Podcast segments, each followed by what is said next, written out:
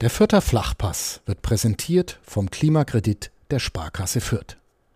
Ob Außenwanddämmung, neue Fenster oder Heizungstausch. Sanieren Sie Ihre Immobilie einfach und günstig, ohne Grundschuldeintrag bis 50.000 Euro. Denn Sanieren hilft Energiesparen. Der Klimakredit der Sparkasse Fürth. Boah, Chris, ist es Klippert jetzt doch keine Spitzenmannschaft? Wenn man dreimal am Stück verliert und die Spiele wahrlich alle nicht verlieren muss, dann schaut es leider momentan nicht mehr so gut aus mit dem Begriff der Spitzenmannschaft. Und wer ist schuld? Wir. Haben wir die Spielverhandlung zu voreilig dann zur Spitzenmannschaft gemacht? Ich habe irgendwo auch gelesen, die Presse hat die hat äh, das Kleeblatt schon zur Spitzenmannschaft auserkoren und das hat nicht gut getan. Also, äh, Schuldige ist gefunden, schon nach wenigen Sekunden dieses Podcasts. Oder hast du doch eine andere Sicht drauf? Das anscheinend, also wird schon so sein. Ich habe das, den Take habe ich auch schon zugesteckt bekommen am Wochenende. Naja, scheint dann wohl so zu sein, dass wir dran schuld sind. Ich meine, ist ja, ja ist ja generell momentan so, dass äußere Umstände daran schuld sind, dass es jetzt nicht mehr so läuft. Also von daher kann das ganz gut sein, dass dann nehmen wir es halt zurück. Vielleicht läuft es dann wieder besser. Wäre schön. Wir nehmen es zurück und sagen, das Klippert ist, also die Frage ist beantwortet hiermit, das Klippert ist gerade keine Spitzenmannschaft, und das kann man sagen nach drei Niederlagen in Folge. Auch wenn es tatsächlich so ist, wie du sagtest, man erstmal, also gut, St. Pauli kann man vielleicht rausnehmen, weil man das aufgrund der ersten 35 Minuten auch verdient verloren hat, aber auch das hätte man dann am Ende aufgrund des Spielverlaufs wahrlich nicht verlieren müssen, hätte es sogar gewinnen können. Das haben wir in der vorletzten Folge dann schon ausführlich, vor, vor vorletzten, ja, vor, vor, ja, doch vorletzten Folge sehr ausführlich aufgearbeitet. Gegen die Hertha hätte man jetzt auch nicht unbedingt verlieren müssen, haben wir vergangene Woche aufgearbeitet. Und auch dieses Spiel in Hannover hätten wir jetzt nicht unbedingt verlieren müssen. Ich denke, wir werden nochmal drauf kommen. Warum? Aber äh, trotzdem hat man nur drei Punkte Rückstand auf Platz drei. Das ist doch verrückt. Das ist sehr verrückt. In Hamburg fragen sich, glaube ich, auch alle Menschen, wie sie immer noch, also wie der HSV immer noch auf dem dritten Tabellen, also der Hamburger Sportverein immer noch auf dem dritten Tabellenplatz stehen kann. Es ist wirklich verrückt, aber bestätigt dann mal wieder die These, es ist keine super starke zweite Liga. Es ist mal wieder oder es scheint sich mal wieder ein Steckenrennen anzudeuten, zumindest was dann den Platz drei betrifft. Können wir das hier, hiermit dann als neue These heraushauen, dass St. Pauli und Holstein Kiel aufsteigen werden? Der Meister der steilen Thesen? Also kann schon gut sein. Ich weil Holstein Kiel, die machen es jetzt einfach wieder gut. Also ich, ich finde sie jetzt ja, ist wahrscheinlich keine Übermannschaft, aber einfach ans Mangel an Konkurrenz. Ich meine, klar, sie haben jetzt 4-0 Paderborn gewonnen, waren noch ein paar gute Tore dabei. Aber ja, die haben gegen die Spielvereinigung verloren. Seitdem sieben Punkte geholt. Es ist auch irgendwie sehr, sehr wild. Man hatte dann Kiel überholt und Kiel ist jetzt auf einmal gefühlt wieder unendlich weit weg. Eben diese sieben Punkte. Sieben Punkte und sieben Tore, ja. Ja, das ist schon wirklich, boah, wenn man das überlegt, wie es vor zwei Wochen am Freitag noch aussah da war noch so viel Hype da, so viel Hoffnung. Hm, jetzt ist davon irgendwie nicht mehr sehr viel übrig.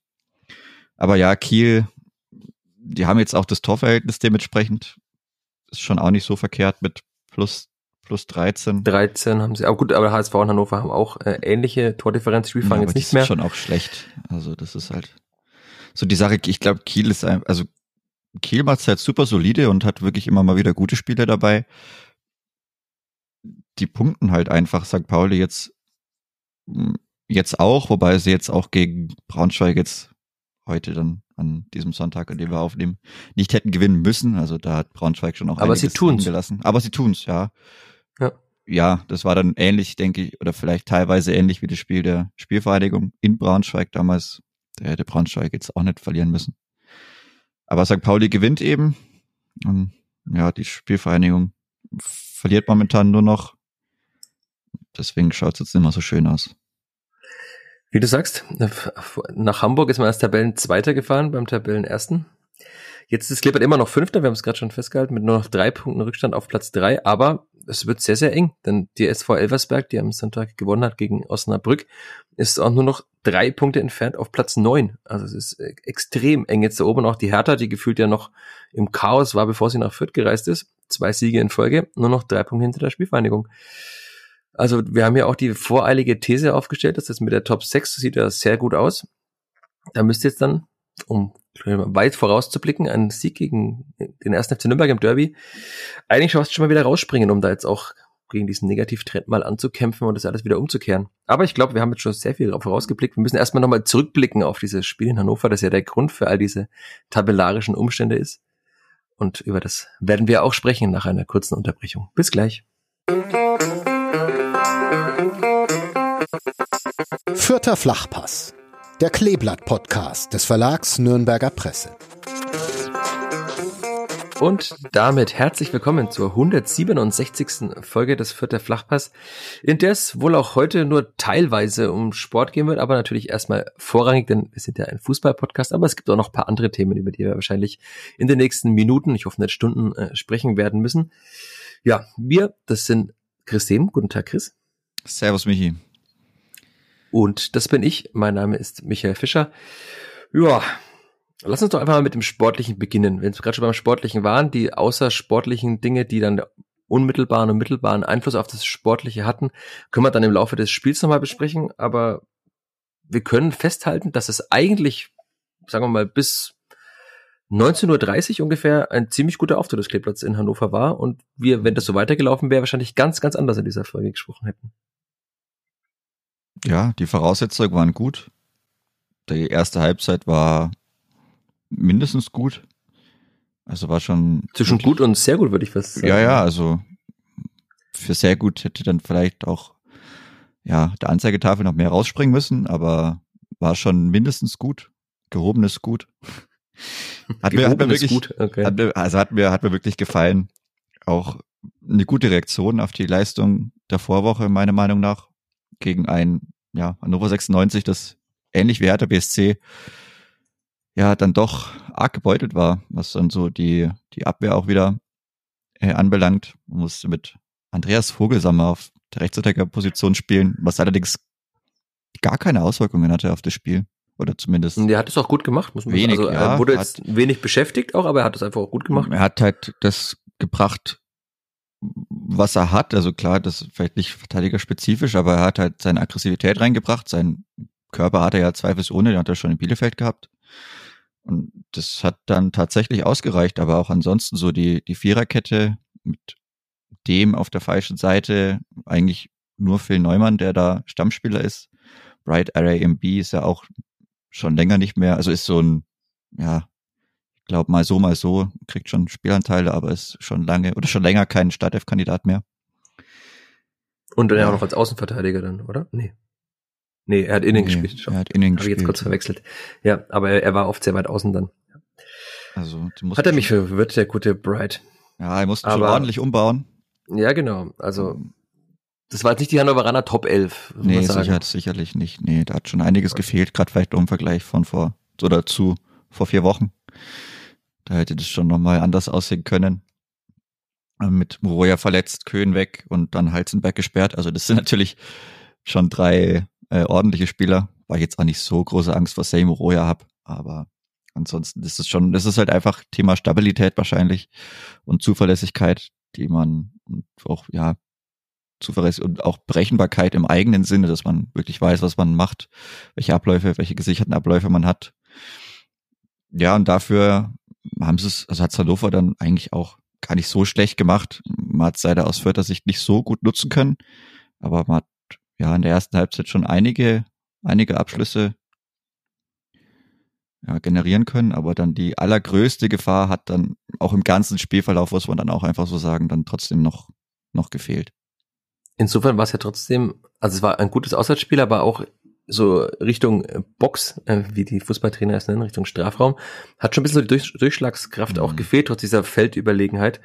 Also ich habe mir notiert, es gab eigentlich so zwei Chancen, dann drei mit der mit dem Kopfball von Sieb vor dem 0-1, aber es gab eigentlich zwei Chancen, den Schuss von Usama Haddadi, einen vollkommen freien Schuss im Strafraum, kann er besser platzieren als mittig auf Zieler. Schuss von Lemperle war okay, aber war auch aus der Distanz. Aber ansonsten hat man sich jetzt auch nicht so viele Chancen erspielt. Der Kopfball von Sieb war dann schon eine gute Annäherung in der 28. Hm. Und dann können wir eigentlich, wir können jetzt springen oder wir, wir bleiben noch kurz bei der einzigen wirklich guten Hannoveraner Chance, wo man auch schon gesehen hat, dass die Vierter Defensive momentan einfach nicht richtig auf der Höhe ist. Nämlich bei diesem schnellen Angriff, wo Sebastian Ernst, der Ex-Vierter, flankt. 26 Minute war das. Und dann irgendwie Trisoldi zwischen Asta und Jung durchläuft und die beide sich irgendwie fast über den Haufen rennen und keiner geht zum Ball. Also wenn da das 0-1 fällt, würden wir auch sagen, wie ist denn das verteidigt? Das war, sah nicht gut aus, wie die beiden da abgesichert haben. Also es war sehr wild. Ich weiß nicht, was sie gemacht haben, ob sie dachten, der andere jeweils übernimmt, nimm du und ich habe ihn sicher mäßig, aber wie gesagt, wenn Trisoldi den Ball besser setzt, dann steht es da 1-0 für Hannover und dann denkt man sich, ja gut, super Beginn, aber der Gegner führt schon wieder. Und dann, drei Minuten später, hat man gesehen, warum Amendo Sieb gerade hyped ist, warum sogar Fabrizio Romano Tweets schreibt auf X, heißt er noch Tweets, weil er Exes schreibt. Auf jeden Fall Beiträge auf Twitter schreibt über Amendo Sieb, dass da die großen Vereine angeblich interessiert sind, weil, also wie er das gemacht hat, Amendo Sieb, wie er den Ball von Asta mit dem Rücken zum Tor bekommt, wie er sich dreht, wie er ihn perfekt ins Eck setzt, mit der richtigen Wucht, richtig präzise, hm. kann man sagen ein ziemlich guter Stürmer, den das Klippert da hat. Und der in den letzten Wochen dann auch mit Ausnahme des Hertha-Spiels ja eigentlich immer getroffen hat. Ja, leider ist nur seine, seine Streak gerissen. Das tut mhm. weiterhin. Also er hat mal wieder ein 1-0 erzielt. Allerdings hat man mal wieder leider nicht nur ein Gegentor, sondern sogar bekommen. Aber klar, macht er wirklich gut. Also die Annahme. Dann, dass er auch direkt Volley nimmt, also nicht nochmal aufkommen lässt. Und setzt ihn einfach perfekt. Also da kann man gar nichts aussetzen sehr, sehr schönes Tor und auch für ihn bringt ihn in jeglichen Verhandlungspositionen sicherlich weiter, wenn er da weiterhin das dann auch so gut, so gut löst. Ja, also jetzt dann sieben Saisontore ist jetzt dann langsam schon auch ein Wert. Also ich komme mir ja schon blöd vor, das immer wieder zu zitieren, aber der 12 oder 14 Tore Stürmer, da ist er gerade sehr nah dran. Also wenn er so weiter trifft, schafft er das. Und hm. das haben wir immer gefordert, dass es einen Stürmer gibt, der auch mal Branimir Gotha da vielleicht mal ein bisschen entlasten kann im Tore schießen. Es hat er nur noch eins weniger als Branimir Gotha. Und der trifft dann einfach in letzter Zeit sehr regelmäßig. Und vielleicht noch ganz kurz auch dazu, dass man sieht bei ihm schon wirklich, was es ausmacht, dieses zweite Jahr als Stürmer einfach zu spielen. Einfach auch viel zu spielen, was es für die Entwicklung bringt. Das hat mir bei Tim Lemperle auch schon mal oft, dass ihm das wahrscheinlich auch gut hält, nochmal das zweite Jahr in Fürth zu spielen. Als dann auch besser wurde, das war bei Ragnar Ache ja gegen Ende dann auch schon besser und in Lautern sieht man es jetzt dann auch, auch wenn er körperlich instabil ist, aber äh, so in so vielen Fällen gibt es da Fallbeispiele, dass es einfach gut ist, wenn ein Stürmer einfach zwei Jahre mal wirklich viel spielt und dann vor allem die jungen Spieler entwickeln sich halt einfach extrem gut und das sieht man bei Amino Sie plus halt die körperlichen Voraussetzungen, dass er auch eben schon ein Jahr zuvor im Herrenbereich gespielt hat, eigentlich sein drittes Jahr schon im Herrenbereich ist. Das macht er einfach extrem gut und also ich fand, er war auch in dem Spiel der beste Vierter, wenn wir über das ganze Spiel blicken. Hm. Ist auch keine allzu gewagte These, glaube ich. Nee, ansonsten ist, ja. Aber ja, es war nicht nur das Tor von Amidosib. Also nee, der hatte schon noch mehr Aktionen. Und wenn dann, wenn es gefährlich ja. wurde, der Kopfball, spürte dann noch ja, eine nicht so gute Aktion, aber und ganz zum Schluss nochmal ein Abschluss. Also wenn es gefährlich wurde, dann ging es schon meistens über Amindosib. Ja. Da hat Alexander Zorniger nachher gesagt, sie hätten noch mehr Tore machen müssen, okay. Sie sind mit einem guten Gefühl in die Pause und dann geht's wieder los, so ungefähr, oder geht das wieder los. Denn in der 51. Minute, bis dahin war ja in der zweiten Halbzeit eigentlich noch wenig passiert, wenig bis nichts, flogen Tennisbälle aus der Heimkurve, begleitet von sowohl Sprechkörn gegen die DFL als auch gegen Martin Kind. Ich glaube, das haben wir vergangene Woche ja schon aufgearbeitet, auch die, die, die Rolle von Martin Kind mit der, in, in der Investorenabstimmung bei der DFL. Wer nochmal auch lesen möchte, warum die Proteste gibt, was die Gründe sind, was die DFL sich verspricht von diesem Wett, äh, von diesem Wetten, sag ich schon, äh, von diesem Investorenabschluss, von dieser Wette auf die Zukunft, könnte man auch sagen, nein. Wir bleiben ja ganz sachlich. Äh, was die DFL sich verspricht von diesem Investorendeal, ich habe einen sehr ausführlichen Text auf NNDE geschrieben. Wer ihn lesen möchte, kann das mit einem Abo tun, war auch in den Zeitungen zu lesen. Ich glaube, äh, das schadet keinem, das nochmal zu lesen. Deshalb äh, ganz schamlose Werbung für diesen Text. Ansonsten, ja, wir können nicht jede Woche wieder in die Tiefe gehen bei dieser Analyse, weil auch die sich irgendwann dann wiederholt, vor allem für alle Menschen, die sich da schon weitergebildet haben in diesem Thema. Aber die Tennisbälle flogen. Es war ja auch erwartbar, dass nach dieser Eskalation, die es äh, verbal schon gab unter der Woche mit einem offenen Brief des Hannover 96 e.V., der da ganz klar auch öffentliche äh, Vorwürfe an die DFL-Spitze gerichtet hat, wonach sie die Spitze dann schon informiert hätten, dass Martin Kind die Weisung des Vereins mit Nein zu stimmen ignorieren würde, was er äh, nach mehreren Indizien wohl getan hat. Und dann war klar, dass da eine Aktion geben wird. Es gab vorm Spiel ja schon ein, ein ausführliches und großes Spruchband in der Heimkurve. Ich weiß nicht, ob man das im Fernsehen auch gesehen hat, aber im Stadion war das äh, ein, ein großes Ding, wirklich über den kompletten Unterrang eigentlich. Und dann flogen da die Tennisbälle und sie flogen und sie flogen und flogen und flogen und flogen. und gefühlt war ja kein Ende in Sicht. Weshalb dann letztlich nach mehreren erfolglosen Versuchen der Patrick Ittrich die Mannschaft noch erst an den Spielfeldrand, dann in die Kabine gebeten hat. Und am Ende war das Spiel für 26, 27, hat nicht genau gestoppt, aber es müsste auf jeden Fall diese Größenordnung knapp eine halbe Stunde unterbrochen, ehe es weiter ging. Und dann ging es so weiter. Hm, nicht so gut fürs Kleeblatt, oder? Chris. Mhm. Ecke. Und du hast die Situation nochmal dir ausführlich angeschaut am Fernseher. Ausführlich? Ich habe ich hab, naja, leider gab es noch keine. Du hast quasi Videoanalyse gemacht von diesem Gegentor. Willst ja. du deine, deine Analyseerkenntnisse äh, mal teilen? Es wäre schön, wenn ich ein ordentliches Video gehabt hätte, hätte ich mich mit Pfeiltasten zurückspringen können und nicht immer nur ganz grob zurückziehen und es durchlaufen lassen müssen. Das ist natürlich auch mal so eine Sache. Wenn man dann Sonntag aufnimmt, dann sind die Videos auf ja, YouTube oder so noch nicht verfügbar. Das macht es dann um einiges schwieriger tatsächlich, wenn man nur die Aufnahmen von Sky Aber die, die Aber grundlegenden für, Probleme hat man auch so gesehen. Ja, die grundlegenden Probleme hat man auch so gesehen. Also, ich denke, die Ausgangssituation ist klar. Eckball verteidigt wird wie immer, also, oder wie meistens zumindest. Man hat da seine Leute auf 5-Meter-Linie, die dann, ja, die heiße Zone so vorm, zwischen ersten Pfosten und vielleicht Mitte des Tores da verteidigen sollen. Und dann hat man noch einen kleinen Pulk an Hannoveranern, die da zwischen 5-Meter-Linie und müsste Elfmeterpunkt sein, die da stehen. Das sind Vogelsammer, Nielsen und Neumann. Also im Endeffekt die zwei besten Kopfballspieler Nielsen und Neumann plus dann ja, Vogelsammer, der doch sicherlich einen guten Körper hat. Kunst und Tresoldi sind da auch noch irgendwo in der Nähe, aber im Endeffekt stehen erstmal Vogelsammer, Nielsen und Neumann alleine gegen Robert Wagner. Branimir Gotha ist auch dabei, will danach irgendwie versuchen, jemanden zu blocken, aber scheitert grandios daran. Also sobald dann der Eckball beginnt, ich weiß gar nicht, wer hat denn eingetreten? War das dem? Von wem kam denn Boah, ich glaube, es war Enzo Leopold. Oder Enzo Leopold, sein. genau, Enzo Leopold ja. war es. Sobald dann die Flanke reinkommt, ja, läuft Phil Neumann halt los und er läuft an Tim Lemperle vorbei, er läuft an Gideon Jung vorbei und darf dann im Endeffekt das Kopfball-Duell in großen Anabführungszeichen gegen Simon Asta führen und ja, dass das dann ein rotes Kopfballduell ist, das muss man, glaube ich, keine mehr groß erklären, warum das dann so ist.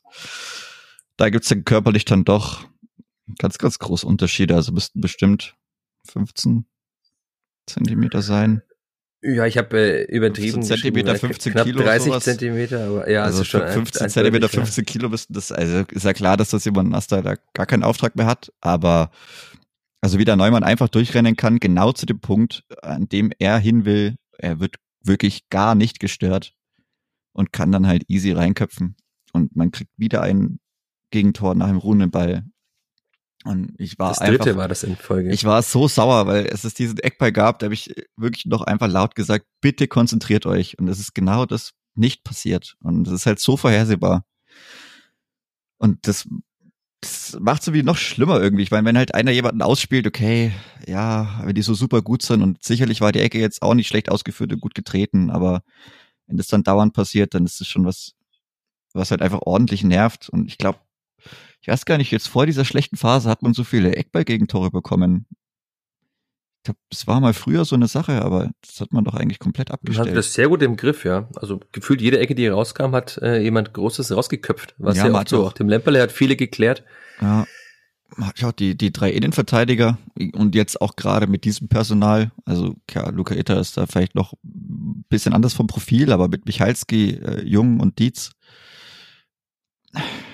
ja, schon. Man hat auf jeden Fall die, die Größe, um sowas zu verteidigen. Ja, schon an Und auch die rein quantitative. Ja. ja, also das, das muss dann schon irgendwie reichen, beziehungsweise darf halt nicht sein, dass man jetzt drei, vier Standardgegentore am Stück bekommt. Also, und halt auch wie, das war ja wirklich, also dass Phil Neumann dann reinköpft, da muss er jetzt nicht sein wirklich volles Kopfballrepertoire abrufen, um den noch mhm. irgendwie reinzulegen, sondern der war dann schon, schon sehr leicht im Endeffekt. Und dass er da durch drei, vier Leute durchläuft und dann so frei zum Kopfball kommt, also hm, weiß ja nicht, was du da noch großartig sagen solltest. Das ist einfach individualtaktisches Verhalten. Da, da geht's um, ja, vielleicht auch irgendwie ein, ein, ein Gefühl, das, dafür bin ich jetzt mal zuständig und da fehlt Aggressivität, da fehlt Entschlossenheit, diesen, diesen beide einfach zu verteidigen. Und da fehlt sicherlich auch Konzentration und ich verstehe das nicht, wie das sein kann. Das ist jetzt auch einfach zu viel und dadurch verliert man halt dann das Spiel. So, weil Hannover 96 jetzt auch ansonsten nicht so einen Riesenauftrag hatte, meiner Meinung nach. Gerade bis dahin sowieso. Nee, und du hast gesagt, du kannst es dir nicht erklären. Ähm, Alexander Zorniger hat nach dem Spiel zuerst äh, beim, also zumindest im, im Sky-Interview hat er ja gesagt, er werde keine Ausrede gelten lassen und würde den einen oder anderen nochmal richtig anzählen, war das Zitat.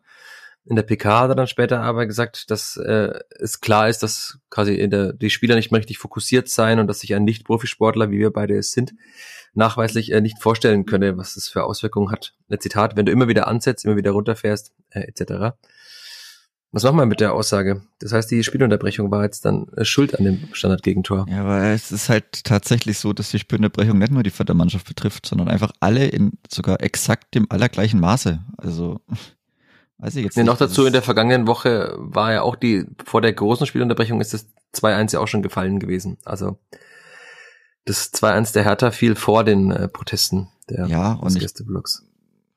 Die, die anderen haben genauso sich darauf einzustellen oder damit umzugehen und vielleicht machen die das halt auch einfach besser, sind da besser darauf eingestellt, haben da bessere Mittel und Wege, dann wieder reinzukommen, dann ist es halt immer noch mein Problem. So, also das sind äußere Gegebenheiten, das ist dann vielleicht wie ein Platzregen oder so, keine Ahnung, der betrifft alle 22 Spieler.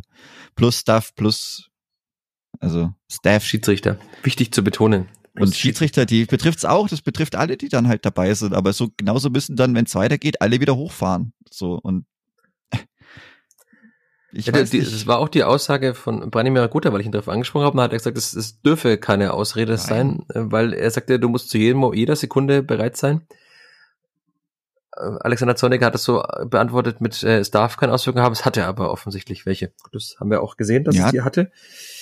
Aber nachdem es halt jetzt dann viermal in Folge so ist, muss man schon auch einfach grundsätzlich mal fragen, woran das äh, liegen kann. Ich glaube, das wird auch das Trainerteam aufwühlen. Also man hat ja gemerkt, dass Alexander Zorniger da einfach extrem aufgewühlt und sauer war und halt irgendwie auch nach Gründen wahrscheinlich gesucht hat für diese drei Niederlagen. Ich kann das ja auch also wir kommen gleich noch auf seine ausführlichen Aussagen zum Protest und so, aber ich kann das ja verstehen, weil wie wir es vorhin hatten, er ist als Tabellenzweiter nach Hamburg gefahren, hat da gesehen, dass es zumindest äh, nach dem, nach diesem 0-2 man es eigentlich ganz gut gemacht hat für eine halbe, dreiviertel Stunde.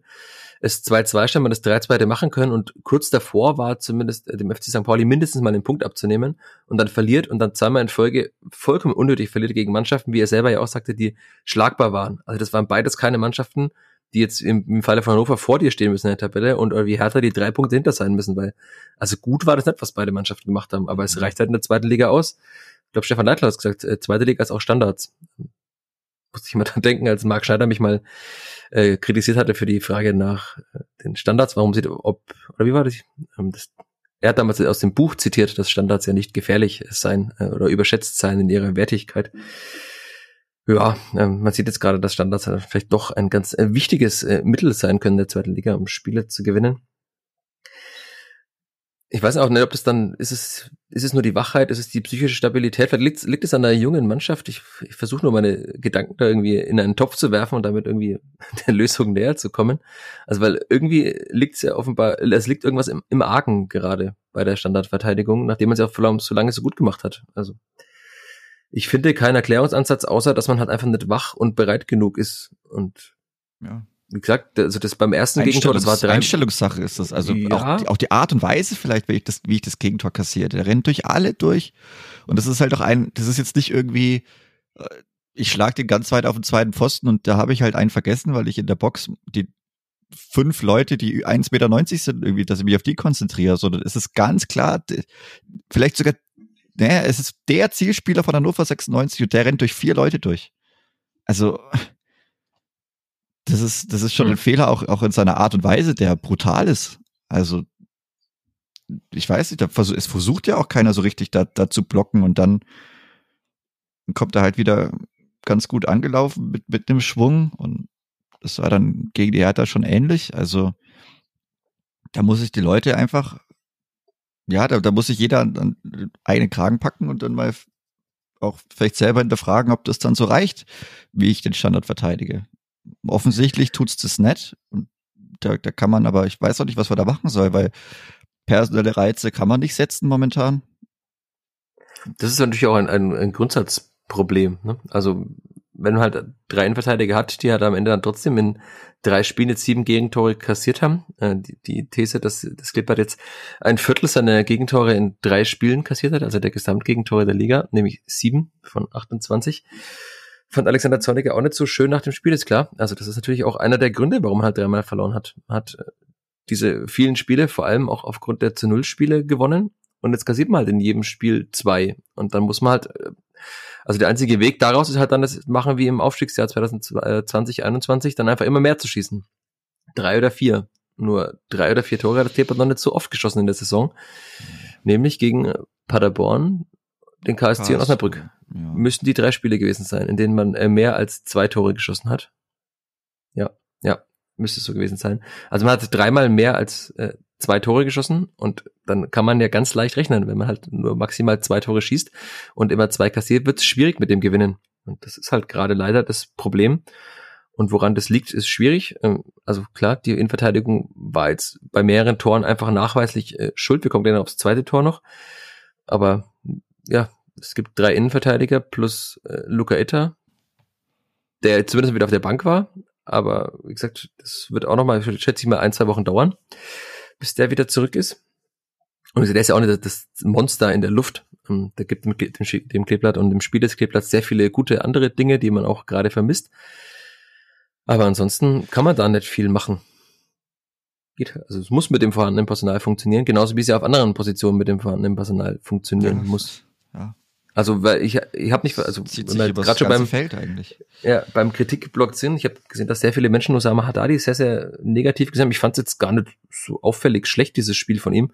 Also es war halt ein Spiel wie viele von ihm. Es war halt nicht herausragend. Ich fand es aber auch nicht so schlecht. Also er hatte am Anfang einige sehr komische Aktionen und komische Pässe auch drin. Aber auch da ist es ja, also wer spielt dann da? Offensichtlich ist die einzige Lösung Nico Gisselmann, der hat in der Woche, zumindest laut einem Video der Spielvereinigung, äh, wieder zum ersten Mal mittrainiert, aber mit einem Leibchen, das quasi ein Signal war, bitte nicht berühren. Also zumindest mal, aber es ist ein weiterer Schritt, also das ist ja schon mal eine schöne Erkenntnis.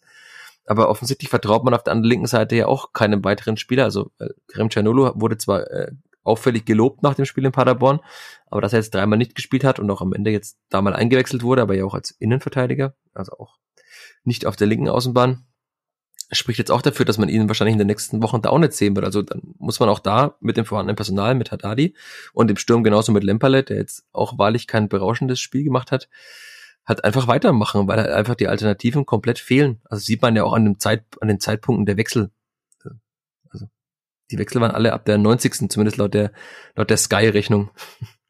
Im Stadion lief die Uhr ein bisschen anders, aber auf jeden Fall äh, sehr, sehr spät im Spiel. Man hat sehr, sehr spät gewechselt und das macht man ja nicht, wenn man sagt, ich habe wahnsinnig viele Alternativen, die das Spiel aus dem Stand verbessern würden. Ja, aber wir waren noch bei beim 1-1. Es ging ja 1 zu 2 aus dieses Spiel.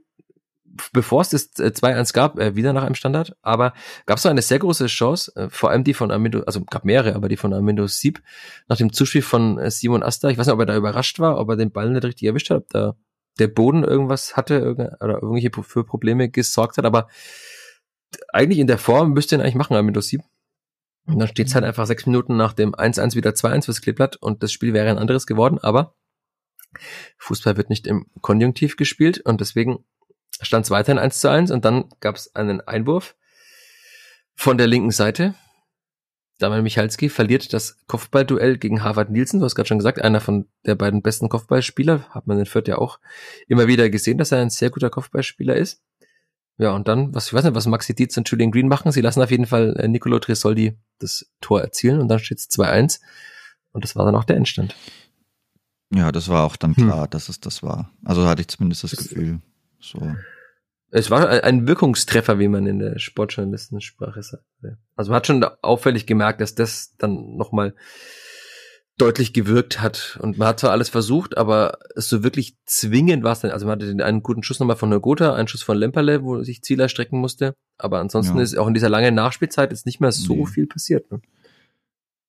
Nee, man hat es vielleicht noch probiert, aber wirklich was passiert ist nicht mehr. Ich hatte auch schon so, hatte wie, keine Ahnung, so das ganze Gefühl habe ihn nach dem 1-1 schon wieder verlassen, als ich diese Art, also diese Art von Gegentor immer wieder kassiert. Da, habe ich fast schon losgelassen nach dem 1-2, was dann eigentlich fast endgültig so, ich gedacht, also dann nochmal so, dann macht es auch irgendwie keinen Spaß mehr.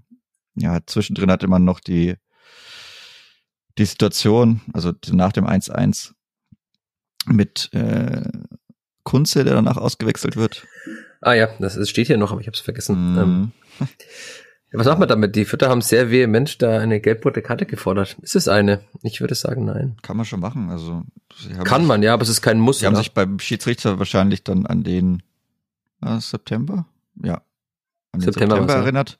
Das war doch das äh, Jubiläumsspiel. Heißt es, ja, oh, als es Jerome Gondorf ähnlich gemacht hat.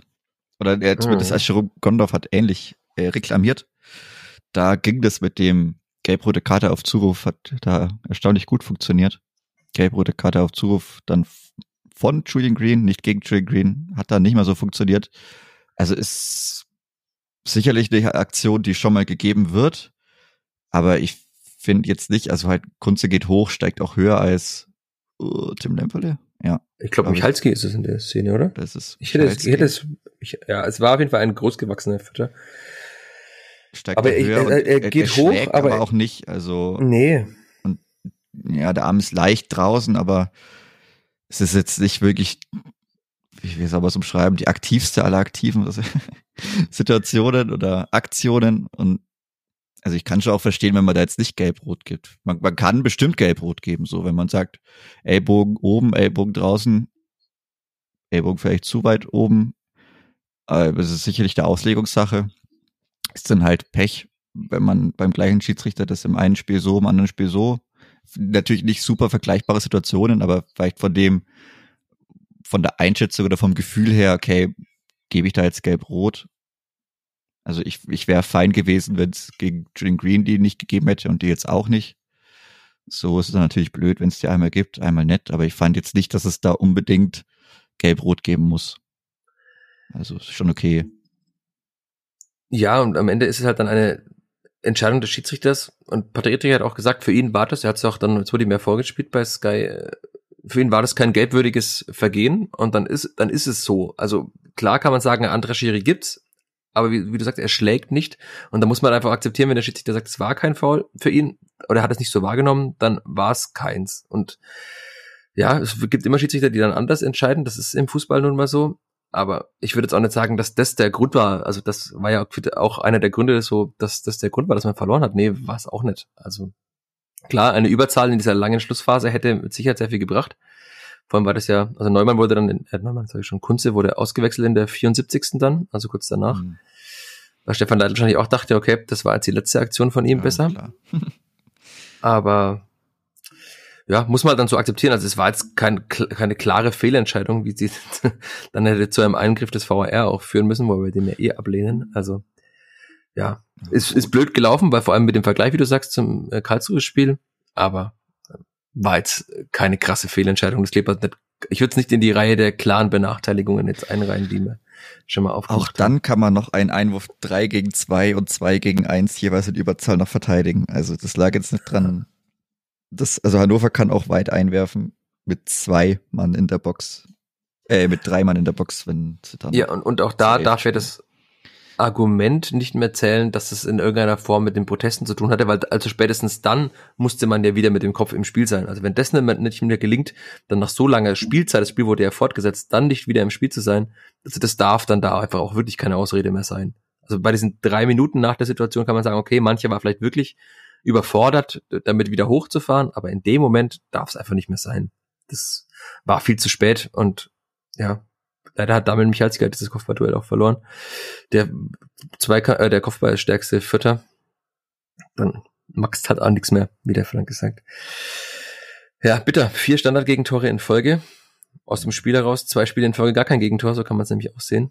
Also, wenn man das äh, Positive daran sehen will. Also Hannover hatte ja auch nicht viele Chancen. Aber sie haben halt aus diesen wenigen Chancen zwei Tore gemacht und nur eins kassiert und dann gewinnst du halt ein Spiel. Also ganz einfach. Und damit hat das Clippert verloren. Aber ich glaube, wir müssen noch über das reden, was da nach dem Spiel passiert ist. Chris. Die Proteste. Die Proteste. Ich bin vorhin so galant drübergegangen, habe das nur anekdotisch aufgezählt, wie es im Stadion war, mit dem unaufhörlichen Werfen, dass man sich quasi wie in Wimbledon gefühlt hat, wenn die Bälle aufs Grün fliegen. Aber Alexander Zorniger kam schon mit einem sehr bösen Blick in die PK. Er hat schon gemerkt, dass es in ihm, ja, dass es in ihm sehr turbulent zuging. Und da hat er, ich weiß nicht, hat wahrscheinlich mittlerweile jeder fast schon gesehen, aber was nochmal zu erwähnen, er hat gesagt, er findet es uns, er findet es unsäglich, wenn angedeutet würde, dass die Fans des Spiel, das Herz des Spiels sind. Zitat, die einzige Gruppe, ohne die du ein Spiel durchführen kannst, sind die Fußballer selbst. Die Fans sind die Seele des Spiels. Sie sind aber nicht das Herz des Spiels, denn das Herz hat gerade akute Herzrhythmusstörungen. Was machen wir jetzt damit? Klingt schön, äh, lyrisch, schön. Sicher, ja. Aber also kann man natürlich auch darüber diskutieren, wer ist der Herz, wer ist, wer ist die Seele des Spiels. Ähm, der Kollege Wolfgang Lars, auch da nochmal ein kurzer Werbeblock, hat in einem Kommentar auf nn.de, den ihr da auch lesen könnt, äh, geschrieben, dass die Fans die Herz, das Herz und die Seele des Spiels seien, als Replik darauf. Ja, wenn wir jetzt, auch wenn wir von der These ausgehen, dass die, der, die Fußballer das Herz des Spiels sind, glaube ich immer noch, dass es Menschen geben oder in irgendeiner Form etwas geben muss, dass dieses Herz zum Schlagen bringen muss. Ein Herzschrittmacher vielleicht, äh, dafür bin ich zu wenig äh, Mediziner, aber irgendwas muss ja dieses Herz auch zum Schlagen bringen und das sind nun mal die Fans. Also ich tue mich wirklich schwer damit, weil, also klar, Fußball kann ohne Fans stattfinden. Das haben wir gesehen. Es gab Geisterspiele. Da hat es funktioniert. Aber wie das war, glaube ich, das fanden alle scheiße in dem Moment. Also es war für viele Menschen eine willkommene Abwechslung damals in diesem wirklich harten und tristen und bescheuerten Pandemie-Alltag, den es da gab. So die einzige Freude, die mancher hatte.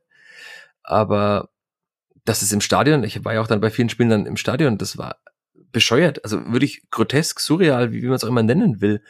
Und ich glaube, niemand will erneut Geisterspieler. Das ist natürlich will es auch Alexander Zorniger nicht. Das will ich immer auf keinen Fall unterstellen. Aber zu sagen, dass quasi Fußball würde ohne die Fans funktionieren, wie, also hat Stefan Leitl hat ja auch ähnlich gesagt, äh, die, die quasi die Spieler sind das der Mittelpunkt des Spiels und die Fans kommen wegen der Spieler ins Stadion. Auch dahinter würde ich ein Fragezeichen stellen, weil, also klar, sie kommen wegen des Spiels ins Stadion. Das Spiel ist so der, der Anlass, aber ich glaube nicht, dass das Spiel der alleinige Grund ist. Also sonst würden nicht in der vierten Liga die Menschen immer noch zu ihren Vereinen gehen, sonst würden nicht bei abgestürzten Traditionsvereinen wie Alemannia Aachen noch 20.000 Menschen ins Stadion kommen, sondern es ist halt auch die Liebe zum Verein, die die Menschen dahin zwingt. Das ist ja auch etwas, was man vielleicht gar nicht so faktisch greifen kann, weil es halt teilweise auch irgendwie ja, nicht, nicht zu erklären ist, dass man halt einfach da trotzdem immer hingeht. Aber es gibt ja irgendwas, was die Menschen dahin zieht. Das ist der Zusammenhalt, das ist das äh, Treffen von Freunden. Ich freue mich auch, wenn ich in den Rundhof gehe. Ich bin da zwar zum Arbeiten da und ich weiß, dass mein Job auch davon abhängt, in gewisser Maßen, dass das Kleeblatt halt im Profifußball spielt und dass da auch viel Geld im Urlaub ist, dass es ein Interesse an der, am Kleeblatt gibt. Aber ich freue mich trotzdem auch in den Rundhof zu gehen und Menschen zu treffen. Also das ist halt, dieses Spiel ist einfach der, der Grund dahin zu gehen, äh, der, der Anlass dahin zu gehen, aber und für mich auch der Grund zu arbeiten, aber für viele Menschen ist das halt einfach auch so, weiß ich nicht, ein modernes Lagerfeuer, wo man sich halt trifft, wo man sich austauscht, wo man Fußball schaut und da einfach, also klar, das, der Fußball lebt von den Fans, weil wie er ist, ohne Fans hat man gesehen, er ist halt ein klinisches Produkt, das funktioniert. Also der reine Sport funktioniert Zeit auch ohne Fans.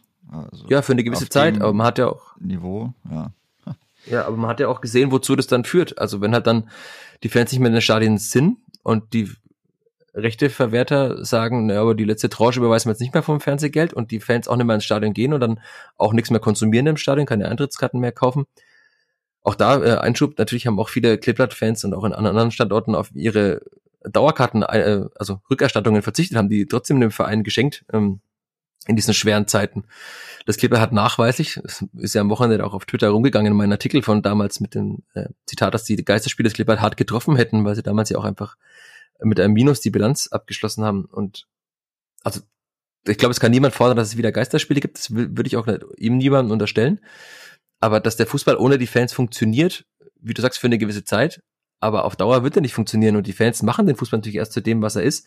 Und sie sorgen halt einfach auch dafür, dass da so viel Geld im Umlauf ist. Mhm. Also das ist, glaube ich, auch eine Sichtweise, die man vielleicht, wenn man in dieser Blase Profifußball ist, auch irgendwann gar nicht mehr wahrnimmt, weil man halt gewohnt ist, diese, also in Fürth verdient keiner jetzt fünf Millionen, aber ich glaube, in Fürth kann man gut verdienen und besser als äh, der Normalverdiener auf jeden Fall verdient, der damit wahrscheinlich deutlich härter arbeiten muss äh, vielerorts. Und also der Fuß, die Fans bringen dieses Geld einfach auch in diesen Sport, haben ihn so groß gemacht. Die Sponsoren kommen auch nur, weil da halt einfach viele Menschen sind, weil sie eine gewisse Aufmerksamkeit generieren können für ihr Produkt, für ihre Marke, für ihr Unternehmen. Und wenn die alle nicht mehr da wären, dann würde das Herz halt einfach aufhören zu schlagen. Also vielleicht wird es noch so ganz langsam schlagen, aber ich glaube, das wären dann mehr als Herz Herzrhythmusstörungen, wenn das Herz, das andere Herz, äh, das wegbliebe. Also, wie ihr seht, ich könnte mich schon wieder fast in Rage reden. Ich habe es mir vergangene Woche schon vorgenommen und ganz schwieriges Thema, denn am Ende führt es ja auch wieder dazu, also man kann die Proteste ja bescheuert finden. Und ich glaube auch, dass viele Menschen die Proteste, das hat auch Alexander Zorniger ja gesagt, einfach mittlerweile bescheuert finden im Stadion, weil es nervt. Und ich habe auch letzte Woche schon gesagt, mich nervt es ja genauso. Und ich kann mir gut vorstellen, dass es auch sehr viele Menschen in den Kurven nervt. Und ich glaube, es gab ja eine, ein Interview von einem äh, ich glaube von Union Berlin war es, der Union gesagt hat, das, ja. Äh, ja. genau, wir gehen jetzt nicht ins Stadion und, und, haben unsere größte Freude daran, das Spiel zu zerstören, sondern sie machen es halt aus der Sorge um, der, um die Zukunft eben dieses Spiels, wie ich vorhin sagte, und dieses, ja, um, um die Sorge vor diesem modernen Lagerfeuer, dass man halt einfach im Alltag ein Ventil hat, einen Ort, wo man einfach glücklich sein kann, wo man Fußball schauen kann mit Freunden. Und ja, man kann über diese Mittel streiten. Jetzt auch in Nürnberg heute wurde sie nochmal auf höhere Stufe getrieben. Da könnt ihr dann wahrscheinlich äh, im Laufe des Montags Kadepp, unseren äh, Club-Podcast auch hören, wenn ihr da mehr dazu wissen wollt. Aber auch in Hannover, also mit den Hintergründen, die es da auch gibt, also es nervt im Alltag, es kann auch, glaube ich, nicht auf Dauer so weitergehen, dass die Spiele einfach für immer so lang dauern. Aber gerade gibt es ja auch keine Entwicklung in diesem festgefahrenen Twist. Es wird immer gesagt, es müsse eine Lösung geben.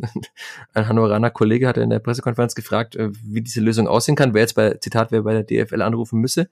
Ja, das müssen nicht die Trainer sein und die DFL sind die 36 Profiklubs plus die Geschäftsführung der DFL. Aber es muss ja in irgendeiner Form eine Lösung geben, weil also es kann nicht auf ewig so weitergehen. Und noch dazu mehren sich natürlich jetzt auch die Stimmen, die sagen, hm, also so ist es nicht so kannst nicht weitergehen, so darfst auch nicht weitergehen. Christian Keller vom 1. FC Köln hat sich auch sehr weit jetzt hervorgewagt und hat dann auch äh, gesagt, also sie, haben, sie werden einen Antrag stellen, um die DFL-Spitze äh, davon zu, war die Formulierung, glaube ich, zu, von diesem Mandat zu entbinden, dass sie einfach, wenn sie jetzt dann einen Vertrag abschließen wollen mit CVC, mit dem einzig verbliebenen äh, Bieter noch um diese Rechte, weil der Blackstone ja abgesprungen ist in der vergangenen Woche. Das war nach unserer letzten Aufnahme, ja. Also mhm. sie davon zu entbinden und dass es nochmal eine weitere Abstimmung darüber geben soll, dann wie dieses Angebot aussieht. Das ist ja, glaube ich, auch schon mal ein, ein klares Zeichen, dass man nicht zufrieden ist, wie es gerade gelaufen ist.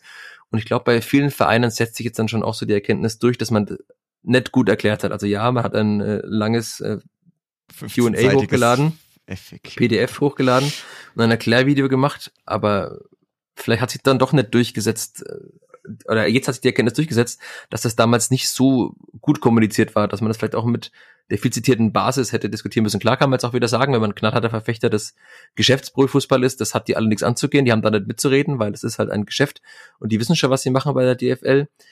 Da würde ich ja großes Fragezeichen dahinter machen, nachdem ich auch letzte Woche mich nochmal mehrere Stunden sehr ausführlich mit dem Thema beschäftigt habe.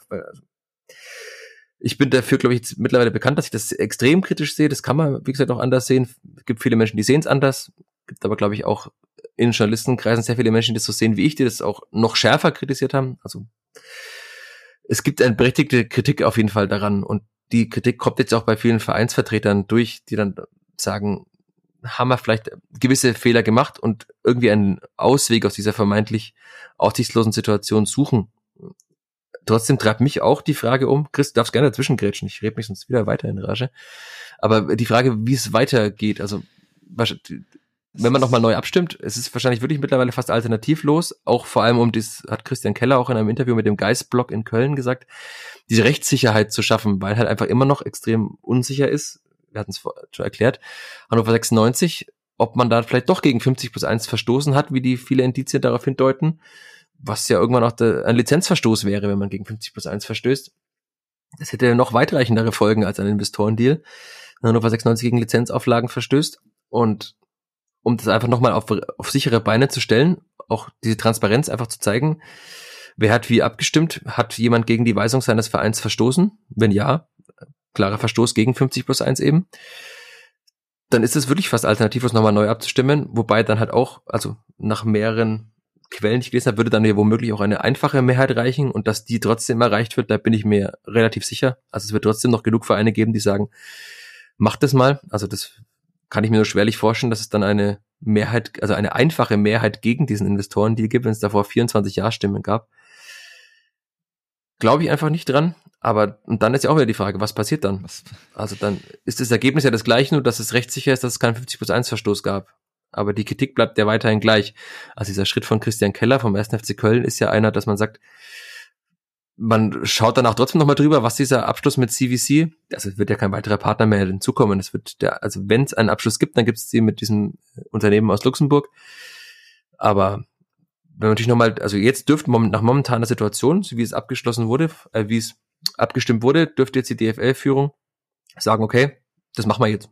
Egal wie, und die Vereine hätten es zu akzeptieren. Der FC Köln will jetzt, dass dann auch nochmal über den letzten finalen äh, Punkt abgestimmt wird, weil natürlich jetzt auch CVC ja in der perfekten Position ist. Also es gibt keine weitere Konkurrenz. Wenn die DFL will, dass es einen Abschluss gibt, dann muss man ja fast schon auf den Partner zugehen, der als einziger noch übrig geblieben ist. Wird auf jeden Fall spannend und ich glaube nicht, dass das in den so schnell gelöst werden kann. Und das bringt uns ja fast schon dazu, außer wenn wir noch über weitere Aussagen aus dieser PK sprechen wollen, auf das Derby zu blicken. Oder willst du noch mehr anbringen?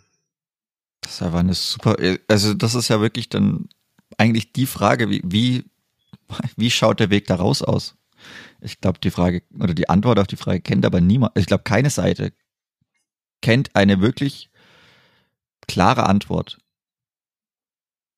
Nee. Ich überlege auch so. Ich glaube, ich glaube, es, weiß, es weiß keiner. Man, man muss halt trotzdem, man muss schauen, dass man erstmal irgendwelche Schritte überhaupt geht.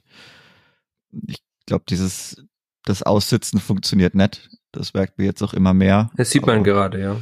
Ja, von der DFL kommt ja auch nicht wirklich viel. Jetzt auch irgendwie tatsächlich ein bisschen witzig, dass man ja immer sich so auf diesen Macher Aki Watzke gefreut hat. Bei der DFL, naja. Er könnte jetzt mal was machen, weil so richtig viel macht er ja momentan nicht. Vielleicht würde das auch mal helfen. Wer weiß. Aber bleibt interessant zu sehen. Und ja, was das jetzt dann auch, diese, diese Aussagen dann halt auch, auch in Fürth dann machen. Ja, es ist, glaube ich, schon äh, schwierig. Glaub, also, die sind schwierig, die sind auch schwierig, dann den Leuten so zu verkaufen. also ich möchte einfach nochmal diese eine These festhalten, dass, weil auch diese Kritik schon an mir und an, an uns kam, also wie gesagt, uns nervt es genauso, aber ich glaube, der, das Anliegen des Protests ist, richtig. Man kann über viele Mittel streiten. Man kann darüber streiten, ob es angemessen ist, dass Menschen im Innenraum sind, dass Menschen im Fadenkreuz sind. Äh, auch kritisch, ja. Und trotzdem glaube ich, dass es noch viel schlimmer werden würde. Äh, auch das ist natürlich, wird mir jetzt wieder von Befürwortern dieses Deals äh, vorgehalten. Das sind Mutmaßungen, aber wenn man auch in anderen Ländern sieht, was so Investoren machen, äh, wenn man sieht, wie man zu einer Gewinnsteigerung kommen will, wie man, wie das ganze System profitabel sein soll, dann kann das einfach, also dieses Produkt ist nicht so spannend, dass es ohne irgendwelche Veränderungen in, in den Abläufen, in dem Wettbewerb, in den Spielorten, in den Spielzeiten zu viel äh, Rendite abwirft. Das, das sehe ich einfach nicht. Und gesagt, ein Spiel wie das Hannover gegen Fürth, das wird in Asien, in, in, äh, in den USA, die Menschen nicht nachts irgendwann vor die Fernseher ziehen. Das kann ich mir nicht vorstellen. Dafür ist das Produkt einfach auch nicht gut. Es ist nur vor allem halt gut wegen der Atmosphäre in den Stadien. Und die ist natürlich gerade kaputt, die Atmosphäre. Und das sieht man ja auch, dass äh, Blackstone sich auch zurückgezogen hat, weil halt einfach das, es ist ja gerade auch nicht verlässlich. Und offenbar fühlen sie sich auch nicht gerade wirklich willkommen, die Investoren. Also. Und wie du schon sagtest, die Aussagen jetzt äh, und die Reaktionen der Vierter-Verantwortlichen, das ist nochmal ein besonderes Thema, was auch vielleicht äh, in dem Binnenverhältnis Fans-Verein in Fürth nochmal schwierig ist. Also das eine ist das deutschlandweite, aber das andere ist, in Fürth auch, wie gesagt, ich bin dafür bekannt, dass ich Alexander Zorniger sehr positiv gegenüberstehe.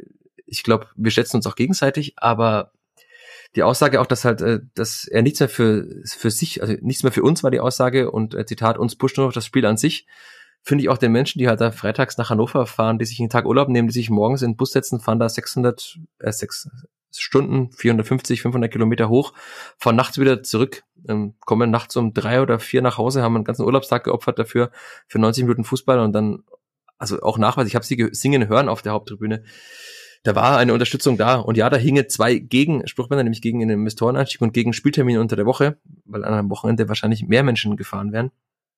Aber also, dass die Mannschaft hat auf jeden Fall einen Push bekommen von den Ringen, das kann man nicht wegdiskutieren. Finde ich auch dann diese Aussage schwierig. Plus halt dann eigentlich, dass man, es gab jetzt ja auch diese Mitbestimmung nicht. Es wurde halt gesagt, ja, wir finden das gut, wir haben Vertrauen in die DFL und damit ist es abgeschlossen. Und ich glaube, das wird auch weiterhin so sein. Also ich sehe jetzt gerade nicht, dass die Spielfang umkippt. Man hat ja auch schon offenbar signalisiert, dass man keinen weiteren Anlass für eine Neuabstimmung sieht. War zumindest äh, zu lesen in. Ja, hm. Ich lese zu viel. Ähm, sorry, dass ich die Quelle jetzt vergessen habe, aber im Kicker war es, glaube ich. Ja, im Kicker war es. Ähm, dass man keinen Anlass sieht für eine erneute Abstimmung. Und auch die Aussagen halt äh, gegenüber den Fans, die, nachdem man Jahre oder Monate lang sagt, die Fans sind so wichtig und die müssen uns helfen, über die Ziellinie zu kommen. Ich glaube, das kommt bei vielen nett sehr gut an, ähm, die da halt einfach ihr ganzes Leben eigentlich danach ausrichten. Hm. Festgefahren. Schwierig, um dieses Wort auch mal im Podcast nochmal zu erwähnen, was hier einfach immer vorkommen muss. Und auch da sehe ich nur schwerlich einen, einen Ausweg daraus. Also klar, Erfolg übertüncht immer alles. Ja, das ja. sportlicher Erfolg, sieben Sieger am Stück, glaube ich. Das ist dann, ja, ich glaube, das wären dann schon so Sachen, die da helfen können. Aber ansonsten ist das, glaube ich, schon was, was sich, was sich einfach einbrennt, solche Worte. Wenn man dann sagt, dass da sonst nicht viel kommt, was ja auch nachweislich einfach verkehrt ist. Also jetzt nicht so, dass da irgendwas sonst irgendwie boykottiert worden wäre, weder in Hannover noch gegen Berlin. Also klar, Berlin hat man vielleicht auch viele Berliner gehabt und da einen schwierigen Auftritt zu Hause gehabt, aber ist es nicht so, dass da nichts kommt oder sonst nichts käme.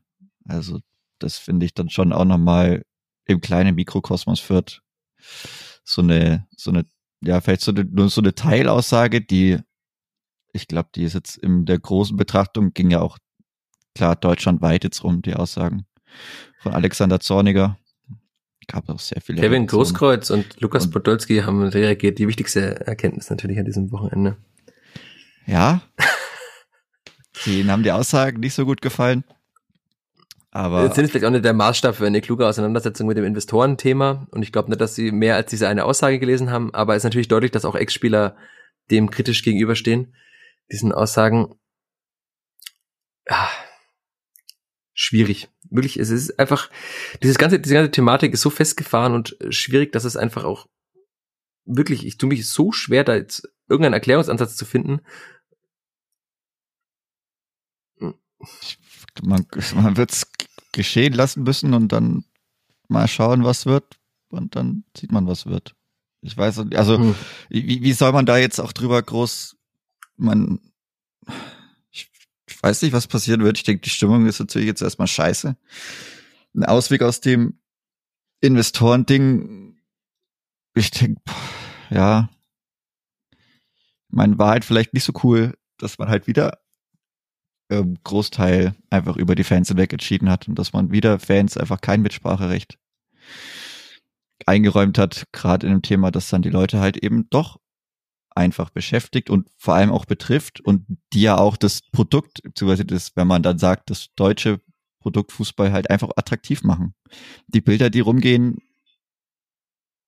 das sind halt nun mal die Kurven. So, dann muss man die Leute auch irgendwie mitnehmen, wenn man sie wild vermarkten will. Ich möchte noch eine weitere, ein weiteres Zitat einwerfen. Du darfst gerne raten, von wem das ist. Zitat, Mitglieder und Fans bilden das Herz des deutschen Profifußballs. Antwortmöglichkeit A kommt von einer Ultragruppe, Antwortmöglichkeit B äh, vom Geschäftsführer des ersten FC Köln.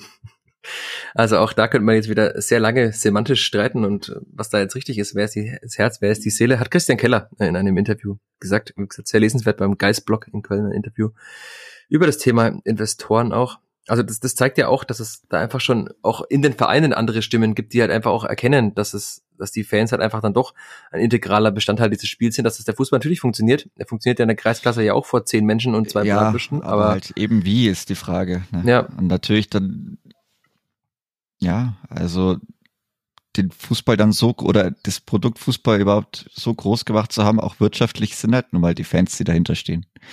So, Sonst hätte man ja auch so viele andere Sportarten, die dann groß gemacht worden wären. Aber das ist ja eben das, wovon halt auch der Fußball lebt, dass er dann vielleicht auch nicht so künstlich ist, dass er dann doch noch so auch von in Anführungszeichen innen dann groß gemacht wird, von den Leuten, die dahinter stehen, von der, von der viel zitierten Basis. Und es ist halt dann auf allen Ebenen einfach so, wenn sich für das Produkt dann keiner mehr interessiert, dann wird das Produkt, dann wird das Herz auch so sterben. Da ist ja egal, ob dann noch Leute spielen. Ja, dann spielen sie aber halt, dann fahren sie halt nimmer im RS6 oder G63 vor, sondern halt mit Autos aus der Landesgruppe so.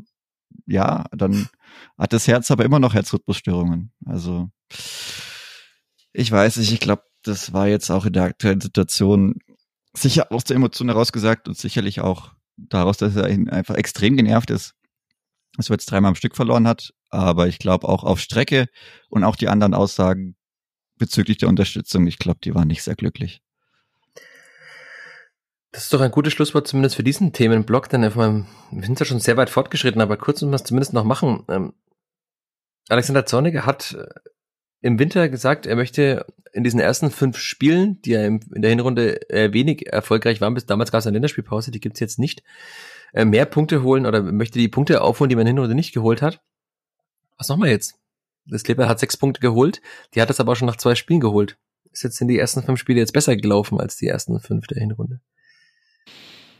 Also wenn der Rest genau so läuft, also wenn man quasi seine Punkte verteidigt bekommt, glaubt dann schaut gar nicht so schlecht aus. Also das wäre natürlich was, aber wenn man jetzt so auf den Trend schaut, ja, ich meine, warum nicht? Also so, jetzt kommen wir auch aufs Derby, das ist natürlich wieder ein besonderes Spiel, aber auch irgendwie mit, mit beschissenen Vorzeichen. Ich glaube, keiner hat Bock. Die Luft ist gerade maximal raus. Aber auch auf beiden Seiten. Auf beiden Seiten, auf ja, es ist irgendwie alles Kacke gerade. Aber das kann dann schon mal so ein Ding sein, wenn man das dann zieht und ja, es, unmöglich ist es sicher nicht, die restlichen Punkte dann zu verteidigen, wo, wobei es dann auch natürlich sehr, sehr hart wird. Gerade zum Schluss, den Schlusssport, den man da gehabt hat. Aber ja, ansonsten wird man dann vielleicht doch federn lassen müssen. So wie es momentan Aber man, also, um es nochmal kurz einzuordnen, man hat natürlich jetzt in den, diesen Spielen gegen Platz eins, zwei, vier, sechs, acht gespielt. Also das war auf jeden Fall die komplette obere Tabellenhälfte, in der ja, man gespielt hat. Aber auch das Eis heißt es nicht. Weiß. Also deswegen muss man halt trotzdem nicht alle verlieren. Genau. Also man hat jetzt ja, halt auch nicht aber trotzdem, Platz 14 gegen den und den gespielt, so. Ja, aber trotzdem ist es ja so, dass jetzt dann rein theoretisch, ne? Ich, ich weiß, dass es eine gewagte ist, aber die äh, leichteren äh, Gegner kommen. Der erste FC Nürnberg, wenn man jetzt das Spiel am Sonntag gesehen hat, ist auf jeden Fall jetzt kein unschlagbarer Gegner. Kein Gegner, vor dem man Angst haben muss. Das äh, Derby hat immer seine eigenen äh, ja, Gesetze, fast wie im Pokal, aber also eigene Geschichten schreiben. Und natürlich, wenn man wieder sieht, wie Can Usun, ich muss ihn auch erwähnen im Podcast heute wieder, den Ball halt da reinlegt beim 1 zu 1 gegen Lautern, hm. ist halt extrem gut. Aber viel mehr ist es auch nicht, ne? Du hast nee. ja gesagt, das ist die größte One-Man-Show.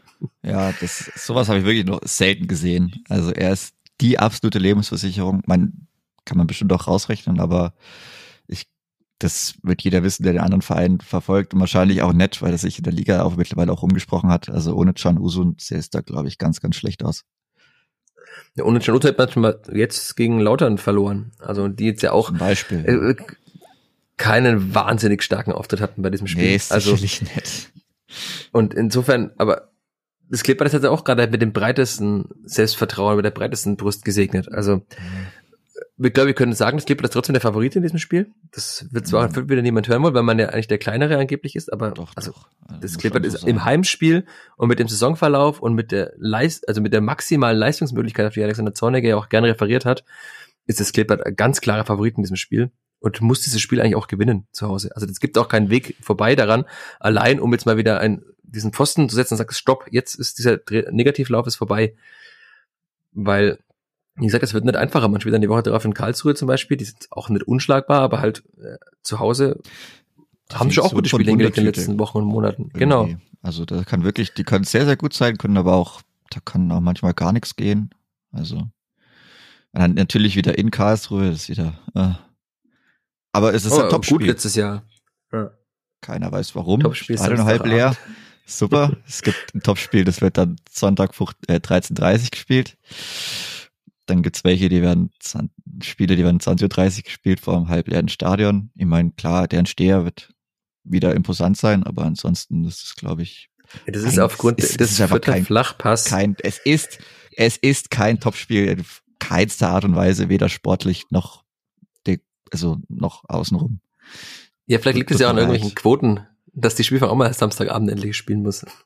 Ja, ich weiß, es gibt vielleicht ein Spiel, das hätte man Samstagabend terminieren können, aber auch das wäre aber kein Top-Spiel gewesen.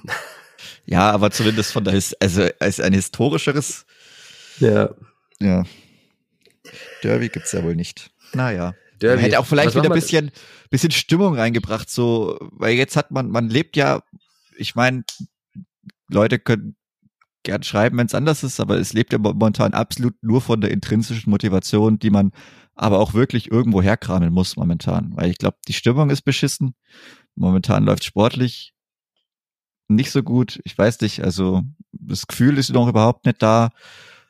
Man hatte jetzt auch im letzten Heimspiel, ja, da hat auch nichts auf Derby hingedeutet. Jetzt muss man, muss man da schauen, was wird. Dann Sonntag 13.30 Uhr irgendwie 9 Grad, bewölkt. Kaltstart quasi. Mittag, es ist hässlich einfach. Also wirklich nichts, was da für Derby spricht. Und da muss man dann irgendwie schauen, dass wir da über die Woche, ja, so, weiß nicht, man, man macht halt das wahrscheinlich, was man dann, oder was die meisten dann so machen werden. Ich meine, in der, für viele Leute in der Schule oder so, das stachelt sich dann schon immer hoch. Also wird hoffentlich noch so sein. Auch wenn man mittlerweile viele PSG-Trainingsanzüge dann manchmal in der U-Bahn oder so sieht, aber wird dann schon noch sein, so sein, dass jetzt nach der, nach den Ferien, ja.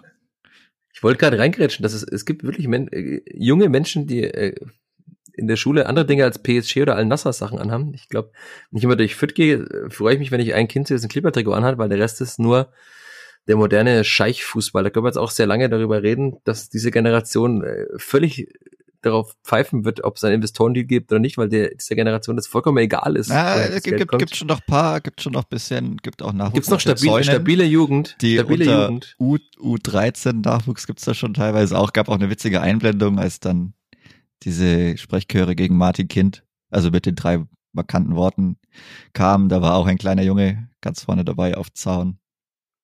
Der wird instrumentalisiert. Natürlich, sowieso. Aber es gibt schon noch, es gibt, ich glaube, da gibt's, da gibt's schon noch genügend, genügend Nachwuchs. Und ich meine, wie das halt so ist auf der Schule, das, die meisten oder viele haben das hoffentlich erlebt. Die meisten, die das anhören, da, das, davon, davon lebt das Ganze doch. Also, das sind so die Sachen, die Woche davor, jetzt waren davor die Ferien. Die meisten werden sowieso, gut, vielleicht nicht so motiviert auf Schule sein, aber da hat man sich wieder nicht gesehen und dann kommt man zurück und ah, ihr habt verloren und die anderen, ja. Und dann, ich glaube, das stachelt sich dann schon hoch. Da, da kommt dann so, so bisschen was und müssen sich die Förderinnen und Förderer vielleicht gegenseitig bisschen helfen und dann schaut man noch das ein oder andere Video an. Gibt's auch ganz, ganz schöne Erinnerungen für alle, die dies miterlebt haben, für alle, die, die vielleicht noch nicht so viele Derbys erlebt haben, auch seit Corona. Vielleicht muss einfach Edgar Pripp mitspielen. Ja, er zum Beispiel, oder es gibt auch wunderbare Bilder von Nico Giesemann und Benedikt Röcker. Ich glaube, die hat jetzt auch jeder ungefähr vor Augen. Die Videos haben auch die entsprechenden Abrufe. Die werden auch beide nicht mitspielen. Die fehlen, ja, sowas fehlt richtig. Das ist schon brutal. Leute, die das so Auch für annehmen. die Lufthoheit. Benedikt auch für die, Luft, die Lufthoheit. Ja, auf jeden ja. Fall. Jemand, der da aber das sowieso auch so gelebt hat und auch schön, dass man diese Bilder so eingefangen hat und dass die immer noch frei verfügbar sind. Also da wird dann schon, wird man sich vielleicht irgendwie selber wieder kitzeln können. Das wird sowieso dann kommen, wenn es dann Richtung Spiel geht.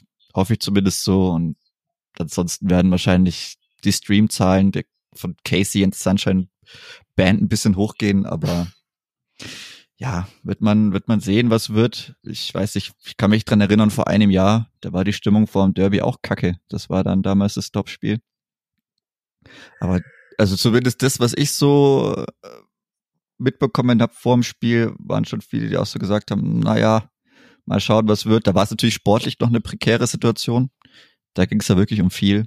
Also da hätte man noch richtig im Sumpf gezogen werden können aber da war es dann ja auch, wenn es dann Richtung Spiel geht, hoffentlich, ich, ich, ich hoffe es für die Stimmung und für diesen Tag, weil das einfach auch trotzdem spezielle Tage eines jeden Fußballfans sind, Tage, an die man sich je nach, je nach Ausgang natürlich lange dran erinnert. Vielleicht für viele wird es erste Derby sein, für manche das letzte. Für viele hoffentlich ein ganz spezielles und irgendwie, weil kriegt man das dann alles weg und wenn es dann zum Anpfiff geht, ich hoffe dass das dann auch wirklich vollumfänglich Derby ist. Ja, und ich glaube, wir können uns sicher sein, dass es ein Derby sein wird, wie es wahrscheinlich auch noch nie gab. Also, weil ich glaube nicht, dass die Proteste abappen werden, nee. außer es gibt jetzt in der Woche weitere, weitreichende Entscheidungen, die in irgendeiner Form dafür sorgen werden. Das sehe ich gerade aber nicht. Und wenn man jetzt auch gerade gesehen hat, dass, was die Nürnberger Fans gemacht haben im, jetzt im Spiel gegen Kaiserslautern, dann war das ja ein weiterer Schritt. Und also die Bühne ist natürlich für den Protest bei einem Derby die größtmögliche. Ich will nichts heraufbeschwören, aber ich kann mir das einfach nur sehr gut vorstellen, dass es wahrscheinlich auch da nicht nur um Sport gehen wird in diesem Derby. Das kann man dann auch wieder extrem bescheuert und beschissen finden, aber ich glaube nicht, dass es ein, ein Spiel sein wird, das einfach über 90 Minuten durchläuft. Das, da fehlt mir jeglicher Glaube dafür. Gab es da nicht letztes, war das nicht letztes Jahr die Choreo zu 50 Jahre irgendwas? Ja, das war 50 Jahre des Spielabbruch, ja. ähm, 1973. Das wäre ja eine lustige. Oh Gott, ich sag, nein, ich sage es lieber nix. 50 plus 1 oder so. Nein, ich sag nix. Nein, nein hör bitte auf dem. Nein. Ich, wir haben schon zu viel schlechte Dinge heraufbeschworen, wie uns nein, schon vorgeworfen nein. wurde mit unseren Podcast-Titeln. Nee, nee, nee, nee. Ja, schlag, äh, ich schlag bitte einen unverfänglichen Podcast-Titel vor, damit er wieder irgendeinen verfänglichen macht. Und dann äh, hoffen wir einfach, dass es ein Derby wird, über das wir in Ruhe danach sprechen können. Aber bevor wir jetzt aufhören mit dieser Folge, noch ganz kurz äh, dieser obligatorische Blick. Was machen wir mit der Aufstellung? Oder lassen wir sie einfach eins zu eins gleich, weil äh, keine ja. Alternativen von der Bank? Ja, Punkt. Ja, ja. Ja, ja okay. Sehe ich, also ich fand, Jermaine Konsburg hat es nicht so schlecht gemacht, aber ich, er wird Julian Green nicht verdrängen. Das ist aber die einzige Position, die er meiner Meinung nach, wenn man die anderen, die andere Aufstellung sich so anschaut, wäre die einzige Position die von Julian Green und die wird er. Kann ich mir nicht vorstellen, nee. dass er die am Sonntag einnimmt. Ja, und auch nicht als Sechser als im ersten Spiel. Nein, das sehe ich jetzt auch nicht, weil Robert Wagner ist schon, glaube ich, nah oder könnte schon über die Schwelle zum zur Überspieltheit langsam da sein. Aber gerade für ihn wird auch so ein emotionales Spiel, glaube ich, da kann er aufblühen. Also er muss ja doch ganz nah an Can Usun sein. Genau, das sowieso. Also da, das ist ja, das ist, glaube ich, die einzige Person, die man da wirklich ordentlich verteidigen muss. Mit drei Verteidigern sollte das auch gut machbar sein, nah dran sein, immer sofort da sein, aggressiv rausstechen, damit er nicht einfach nur nicht, schieß, nicht schießen lassen. Ja, weil die Schusstechnik ist mh, hm, leider eine ziemlich gute. Ja, ist mit die beste der Liga und dann auch, ja, ist schon noch, schon noch eine deutliche Stufe über Amendo Sieb auch im Talentevergleich. Meiner Meinung nach. Ich dachte, wir haben ja gesagt, dass er, er ist der, der ist schon. Amendo Sieb, der aber einer Wellenlänge fast schon. Can Uso, das ist der zwei Jahrgänge jünger, oder? Ja, ich glaube ja, schon. 2005 und 2003. Und, und darf, also er macht's wirklich brutal. Also der wird sicherlich Nationalspieler. Er ist schon wirklich sehr gut. Also. Die Frage ist, für welches Land? Leider das müssen wir nicht hier klären. Das müssen wir sicherlich nicht mehr klären. Dann machen wir jetzt einfach nach einer Stunde und fast zehn Minuten, das ja, hat ja fast schon äh, die Ausmaße einer normalen Halbzeit mittlerweile in der zweiten Bundesliga. Nein, ja, wir passen keine, uns an. Wir sind anpassungsfähig. Ja, wir passen uns an. Muss man natürlich sein, das manchmal Manchmal muss man sich an Gegebenheiten anpassen, annehmen und dann das Beste draus machen. Aber bei uns gab es keine Unterbrechung. Wir haben einfach so so lange ja. gebraucht. Aber egal. Es wird auch wieder kürzere Folgen geben, glaube ich. Und vor dem Derby ist es vertretbar. Nach dem Derby wahrscheinlich auch noch. Und dann ist ein Topspiel, muss er wieder ausführlich aufnehmen. Aber wir wollen nicht über die Zukunft reden, sondern bleiben in der Gegenwart. Und da machen wir jetzt einfach einen ganz, ganz großen Schlussstrich. Schlussstrich. Ja. Ich sag danke dir fürs Dabeisein, Chris. Ich habe wie immer zu danken. Und ich habe wie immer noch zu sagen, vielen Dank auch all euch da draußen fürs dabei sein. Äh, gebt mir gerne wieder Rückmeldung. Ich habe in der letzten Woche mit einigen Menschen diskutiert. Ähm, ist ja auch schön, man kann ja über Dinge auch streiten. Das ist ja auch der Fußball. Man kann immer darüber streiten. Und wenn euch was gefallen hat, sagt's. Wenn es euch nicht gefallen hat, sagt's auch. Immer in einem normalen Umgang. Das ist auch ganz wichtig. Einfach freundlich bleiben. Und dann hören wir uns einfach nach dem Derby wieder. Bis dahin, macht's gut. Ade. Ciao, ciao. Mehr von uns gibt's auf nordbayern.de und nn.de.